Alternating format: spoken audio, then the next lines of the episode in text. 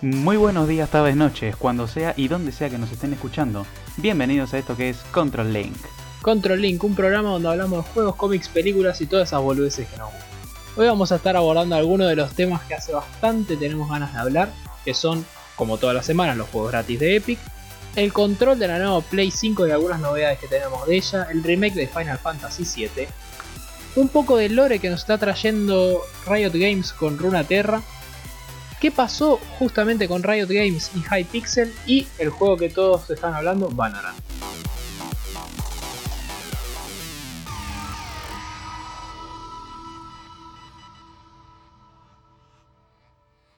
Bueno, mucho tiempo ha pasado desde que subimos un nuevo episodio de Control Link. Como todos ya sabrán, y si lo están viendo en un futuro no muy lejano, estamos en cuarentena y medio que se nos está complicando un poco el tema de juntarnos para justamente grabar estos hermosos episodios.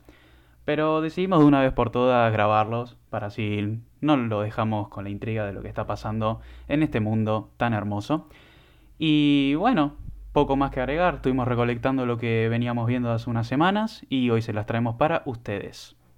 Primero y principal, como había dicho, Epic Games siempre trae todas las semanas dos, tres juegos gratis a veces. Ahora con la cuarentena creímos que iba a traer más, unas semanas planteó un par, pero por ahora están acomodándose a su calendario normal. Esta semana hasta el jueves 24 tenemos el juego Just Cause 4. Es uno que salió en 2018. Es un juego de acción y aventura en tercera persona desarrollado por Avalanche Studio y publicado por Square Enix, donde Rico Rodríguez otra vez se vuelve a enfrentar contra Black Hand en Solid. Y a su vez también el otro juego gratis que nos trae es Wheels of Aurelia, un juego publicado en 2016 bastante más indie. Es una novela visual desarrollada y publicada por Santa Ragione y trata de una mujer que se llama Lila, que maneja su auto por el camino de la vía Aurelia, conociendo distintos personajes a lo largo del camino. Es un juego cortito, pero tiene 16 finales alternativos, así que está bueno para pegarle una run o dos. Sabemos que la semana que viene vamos a tener For the King y algún otro juego que nos traiga Epic. Sony reveló de manera oficial hace un par de días el diseño que va a tener el joystick de, la, de su nueva consola, la PlayStation 5. Este joystick de, manera personal se parece mucho al diseño que tiene el joystick de la Xbox, justamente evitando e ignorando el cambio de los sticks. Un par de días después, Sony también anunció de manera oficial el diseño, el cual está basado en Cyberpunk 2077. Este diseño está basado en uno de los personajes de este juego, el cual está interpretado por Keanu Reeves, esta figura tan famosa que todos conocemos. PlayStation 4, Final Fantasy VII Remake, todo lo que estaban esperando. Japón está explotado y la gente esperaba a ver qué iba a pasar, si realmente se iba a retrasar la salida de este juego, si iba a salir antes, si las ventas físicas se iban a concretar o no. Todas las respuestas fueron dadas y el juego salió con la fecha que había prometido. Final Fantasy VII Remake parece ser lo que todos estaban esperando, sorpresivamente. Eh, algunos de los puntos más fuertes que pudimos encontrar son el sistema de combate, que parece ser muy dinámico y táctico, repleto de las herramientas, pero así todo mantiene esencia del combate por turnos que tiene Final Fantasy tan particular. Por otra parte, tiene una gran cantidad y variedad de enemigos, sobre todo jefes finales con patrones, fases, etc., que es algo muy importante que destaque debido a la naturaleza del género. A nivel audiovisual pareciera ser de una calidad altísima, tiene muy grandes escenas visuales muchos combates y la banda sonora parece ser impresionante. Las relaciones con los personajes que antes pasaban inadvertidas en el juego original, acá se empiezan a afianzar y busca explorar nuevas ramas que antes no se daban. Esto nos lleva a tener un montón de momentos épicos y el último tramo dice que promete dejarnos sin aliento. También es verdad que tiene unas contras. Tiene leves errores y demoras en la carga de texturas, pero esto al ser un juego que va a estar por bastante tiempo creo yo con un sistema, se le va a dar un buen soporte. Por otra parte, tiene algunos altibajos en los ritmos de ciertos capítulos. A veces sentimos que va demasiado lento y se estira la historia y en otros momentos se nos pasa volando. Y otra crítica que se le dio bastante es que algunas de las misiones secundarias parecían no tener relevancia en general. Como ser simplemente, más que misiones secundarias, misiones sextuarias o como sea. Metacritic Score le dio un 8.0, lo cual es un muy buen puntaje, esperando lo controversial que iba a ser Final Fantasy VII Remake. Por otro lado, Legends of Runeterra, el nuevo juego de cartas de Riot Games, nos está sorprendiendo para los que les gusta explorar más el lore del juego. con unas cinemáticas que amplían la información de este mismo y nos muestran los orígenes de algunos personajes jugables, entre comillas, dentro del juego. Cabe recalcar que Legends of Runeterra es un juego de cartas, justamente hay muchos personajes que no conocemos prácticamente nada. Lo que intentan hacer estas cinemáticas es mostrarnos cómo surgen y por qué están en las distintas facciones. Hasta el momento en que estamos grabando esto, eh, nos encontramos con cinco cinemáticas, cada una de ellas correspondientes a cada una de las facciones jugables. Noxus, Fredjor, eh, Demacia, Piltover y Sound, que cuentan como una, y Jonia. ¿Me faltó alguna? No. Ah, Islas de las Sombras. Cada cinemática eh, es de aproximadamente dos minutos y medio tres minutos. Y por más de que no te guste mucho el tema del lore, qué sé yo, está muy bueno verlo porque hay, una hay historias que son divertidas y está bueno ver cinemáticas de los personajes. Algo que a mí me llamó bastante la atención y quería no me quería dejar de, lado, te lo iba a contar antes de empezar. En el corto de Freljord, que se ve una mujer de pelo blanco y una espada que en la punta tiene como un gancho, hay un momento en el que eh, Brown le, la llama por el nombre y le dice Trima. O algo así. Para mí, por el cómo está desarrollado ese personaje y cómo se lo vio ahí, es un concepto que tiene Riot para algún personaje de League of Legends que si bien o lo fueron dejando de lado y todavía no salió, o es un concepto para un personaje nuevo que quieren traer, que está dando vueltas hace un rato y a mí me gustaría bastante verlo. Es un buen detalle que la verdad no me di cuenta y ahora que me lo que me lo nombrás voy a verlo de vuelta porque ahora me, ahora me, dejaste con la intriga. bueno, eh, volviendo un poco y para finalizar este tema, Riot compró, va, sí, compró una desarrolladora que ahora Brunito nos va a explicar un poco más de qué se trata.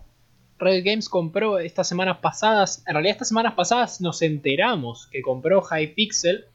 Si alguno no lo conoce, Hypixel era previamente un servidor de Minecraft que luego de ser tan popular y ganar renombre, se convirtió a sí mismo en una pequeña empresa que tenía después la misión de crear un juego que ellos querían crear, que era Hytale. Hytale iba a ser un juego, va a ser un juego, MMORPG, con estilo de cubo justamente derivado de Minecraft. Y parecía estar en un proceso en el que habían contado que su fecha de lanzamiento iba a ser este 2021. Por el momento no presentan ningún retraso. Pero bien, Riot Games nos contó y en un artículo que subieron hace pocos días, aclarando toda esta situación, dijo que estuvo 18 meses trabajando junto a Hytale por lo tanto, sabemos que gran parte de la base creativa la está soportando Riot Games. A su vez, Riot hace poco había dicho que no tenía en la mente un juego MMORPG explorando Runaterra ni ninguno parecido, así que no podíamos ver eso en un futuro cercano. A lo mejor Hytale puede incluir algo de esto, no lo sabemos. Veremos con qué nos sorprende Riot Games. Como siempre hace. Bueno, y para ir finalizando un poco este episodio, que es el tema que queríamos abarcar al final, porque es el más largo de todos, Valorant tuvo un boom, por decirlo de alguna manera, y queríamos abarcar uno, algunos de los temas que, más nos competen. Por un lado, eh, se empezaron a dar a los creadores de contenido más importantes, el Rubius, eBay, etcétera, etcétera, etcétera, llaves para que ellos puedan jugar y a su vez mostrar a la comunidad cómo se desarrolla la jugabilidad de, Valorant. Y bueno, analizando un poco justamente la, jugabilidad, podemos darnos cuenta que el sistema se basa en plantar una bomba, en este caso la Spike, que puede plantarse en tres puntos diferentes, dependiendo del mapa. Y las rondas son muy rápidas por lo que estuve viendo, eh, no duran más de tres minutos si no me equivoco de contador. Y bueno, tenemos estos personajes que cada uno tiene sus habilidades diferentes. Dichas habilidades no es como en otros juegos como puede ser Overwatch o Rainbow Six, que las habilidades ya las tenés, sino que estas habilidades las tenés que comprar dentro del juego y por cada ronda, al igual que eh, las armas que van a usar estos personajes, ¿no es cierto? Eh, ¿Qué te pareció, Brunito? ¿Todos estos elementos te hacen acordar algún juego? Y no quiero decir nada, pero The Bomb Has Been Planted 73555608. ¿Qué tal, una pizza? ¿Qué, una pizza, por favor? Sí, habíamos adelantado en otras situaciones que este podía ser el principal competidor de Counter-Strike en un futuro ya cada vez más cercano. Riot Games aparte está ganando mucha visibilidad con esto, ya que con el sistema de llaves que está usando a partir de los streams, está logrando lo mismo que estaba buscando en un principio con Legends of Runeterra, pero esta vez teniendo un género que está bastante más arraigado en lo que es el gaming hoy en día, me parece que le está dando mucha más visibilidad, ¿no? Sí, aparte de que tenés un par de factores ajenos, por decirlo de alguna manera, que te están como facilitando esta llegada al público, ¿no es cierto? Claro, tenés el factor shooter táctico, que puede ser como el ejemplo de Counter-Strike. Tenés el factor medio fantasía, ciencia ficción, que puede ser de Overwatch. Combinás estos dos y tenés un, o sea, estás abarcando un público muy grande. Y si a esto le sumas el hecho de, de la cuarentena, de que todos están en sus casas y no hay mucho para hacer, te pones a ver el juego nuevo. Es lo que harían una persona normal. Por algo también en Twitch estuvo teniendo esos números, ¿verdad? Exactamente, estamos hablando entre medio millón y 600 mil, sí, 600 mil visitas, va, 600 mil espectadores, mejor dicho, en simultáneo. Número muy elevado, por cierto, que podés ampliar un poco estos números, Bruno, con un juego que también salió hace bastante. Eso iba a decir justamente, si recordamos hace poco, yo había contado que cuando el día que salió Apex Legends tenía 360 mil espectadores simultáneos. Y era una barbaridad ese número, porque uno, era un juego que nadie conocía, y dos, League of Legends y Fortnite sumado tenían 300 y pico mil. Que ahora venga Valorant y tenga 640 mil, es un número un poco elevado. Sí entiendo también que con el tema de la cuarentena y demás hay gente que está más dispuesta a estar en los streamings y demás me parece que están apuntando bastante fuerte. Sí, yo creo que una vez que el juego salga de manera definitiva, va a tener sus años de lujo, que bueno, esto lo vamos a tratar un poquito más adelante, y bueno, después sabemos lo que pasa. Eh, por otro lado, el sistema de, de llaves que se está implementando es el de drops de Twitch, que básicamente ves una cierta cantidad de tiempo, ¿no? Y por medio justamente de esta plataforma te brindan la llave para que puedas acceder a la beta esta tan, tan famosa. ¿Qué, ¿Cuál es el problema de todo esto? ¿Cuál es el problema para todo esto? Y que solo está en Europa y esos países. Ah, el problema para todo esto es que, que por ahora el juego, al estar en una beta cerrada, está únicamente disponible en Europa, Canadá, Estados Unidos, Turquía, Rusia y la comunidad de Estados Independientes. Es decir, lógicamente cuando nosotros lanzamos una beta cerrada estamos apuntando a un público. Si es verdad que los públicos de principal consumición de, por ejemplo, Counter-Strike son Rusia, Estados Unidos, Turquía, la comunidad de los Estados Independientes, que es donde después se celebran estos torneos. Yo creo que esto está bastante bien apuntado y lo único de lo que nos tenemos que lamentar es que hasta Latinoamérica teóricamente llegaría esta beta cerrada, es decir, por el mismo sistema de drops de Twitch, el 13 de mayo. Si no tuviera ningún tipo de retraso, dicho de el propio Riot Games. Se puede llegar a presentar lo más seguramente. Bueno, eh, una vez finalizado esto, como para dar un, un dato así como curioso, eh, Riot Games está premiando, sí, o recompensando a aquellos jugadores que descubran brechas de seguridad dentro del juego. ¿Vos qué decís que esto, o sea, esto lo están apuntando obviamente a eh, evitar el tema de los hackers, porque va a ser un juego gratis, y todos conocemos cómo es, por ejemplo, Counter-Strike, juego gratis, dos de cada una partida, sí, dos de cada una te encontrás un hacker. Y... Dos de cada una. Dos de cada una, sí, sí. Y mm, espero que le salga bien, porque por ahí estuve escuchando que ya se vieron algunas incongruencias dentro del juego. No sé, vos cómo decís que lo van a solucionar. El primer día que tuvimos información de este juego estaban hablando de cómo era su magnífico sistema anti-cheat, que supuestamente el servidor hasta que vos como vos como jugador no veías al enemigo el servidor no sabía dónde estaba el enemigo, entonces no te podía dar la ubicación y no, no sé. Yo estuve echando un ojo a alguno de los streamings, no tanto porque la verdad no tenía ganas. Estuve viendo algunos de los streamings y he escuchado cosas. Solamente eso voy a decir. Si están buscando eh, gente que sepa de brechas en código, de errores y demás, y están pagando una cantidad como esta, por algo tendrá que ser. No estoy Sí, diciendo que estén mintiendo ni mucho menos. Por algo tiene que ser. Sí, capaz que son precavidos como, como no. Pero bueno, eh, cambiando un poco de tema, ¿cómo Ujú. pensás que va a ser el impacto en los esports de este juego? Porque de esto ya hablamos en un episodio anterior, pero todavía no sabíamos bien cómo se manejaba el juego, cómo era la jugabilidad, Ahora que conocemos la jugabilidad, que sabemos cómo es, que sabemos las mecánicas, entre comillas, etcétera, ¿cómo la ves en los esports? Yo creo que va a tener buena recepción. Le va a costar un poco arrancar. Da, en realidad, desde mi punto de vista, ¿por qué digo esto? Si tenés 600 y pico mil de visitas simultáneas, diarias, en Twitch, la gente ya está consumiendo este juego sin jugarlo. Es decir, está gastando, digamos, su cantidad de interés que va a tener sobre este juego antes de que el juego salga. Doy un ejemplo. Doy un ejemplo.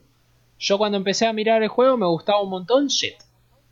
Que mostraron el video que salió y dije, ¡Fua! Ese personaje me encanta, lo voy a jugar un montón.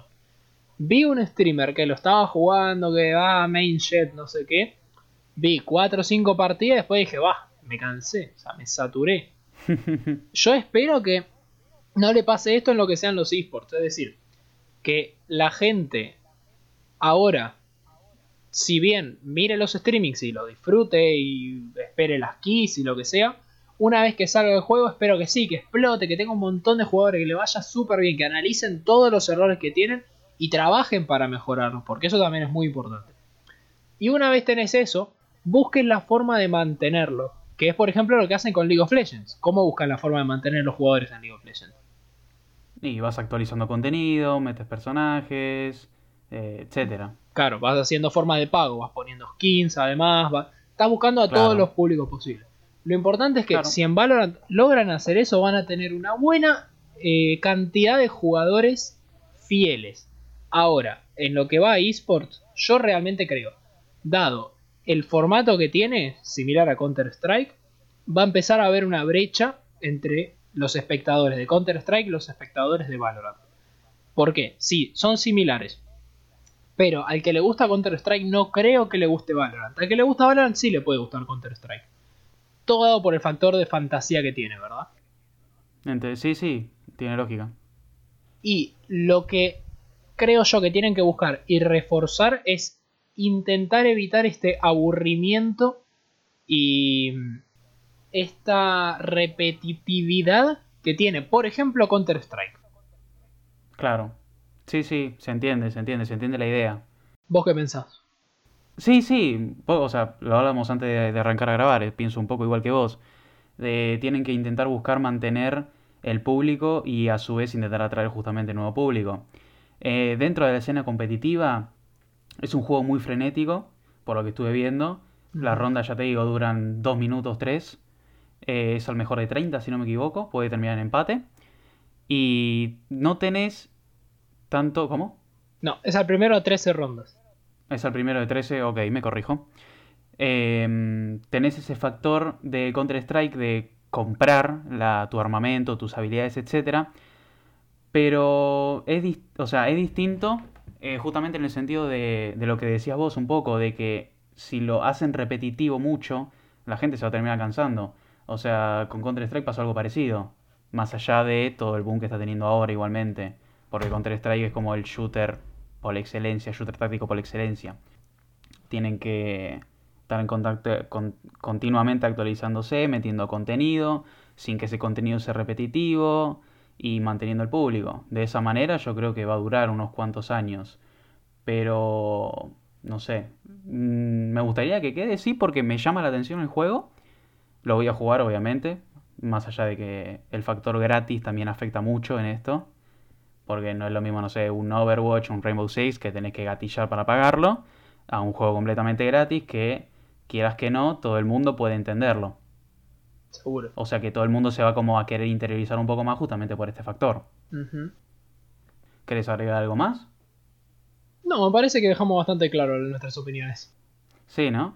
Bueno, muchachos, muchas gracias por escucharlo, como siempre. Perdón un poco por este formato, pero que no queríamos dejarlo sin contenido y es la manera más eficiente que se nos ocurre hacerlo, ya que no queremos caer en cana. Eh, y sí, y bueno. Y nos veremos la semana que viene, acuérdense. Estamos subiendo de nuevo los capítulos a YouTube. Exactamente, estamos para aquellos que no tengan Spotify o que conozcan gente que por ahí no tiene Spotify, recomiéndenselo por YouTube. El team, eh, perdón, el team, eh, el nombre del canal es Team Rocklander. Y eh, igual que en Instagram, redes sociales en la descripción como siempre. Y muchas gracias a todos. Pero no se olviden de algo muy importante. Un camión Scania 520D tiene una capacidad de carga de 30 toneladas.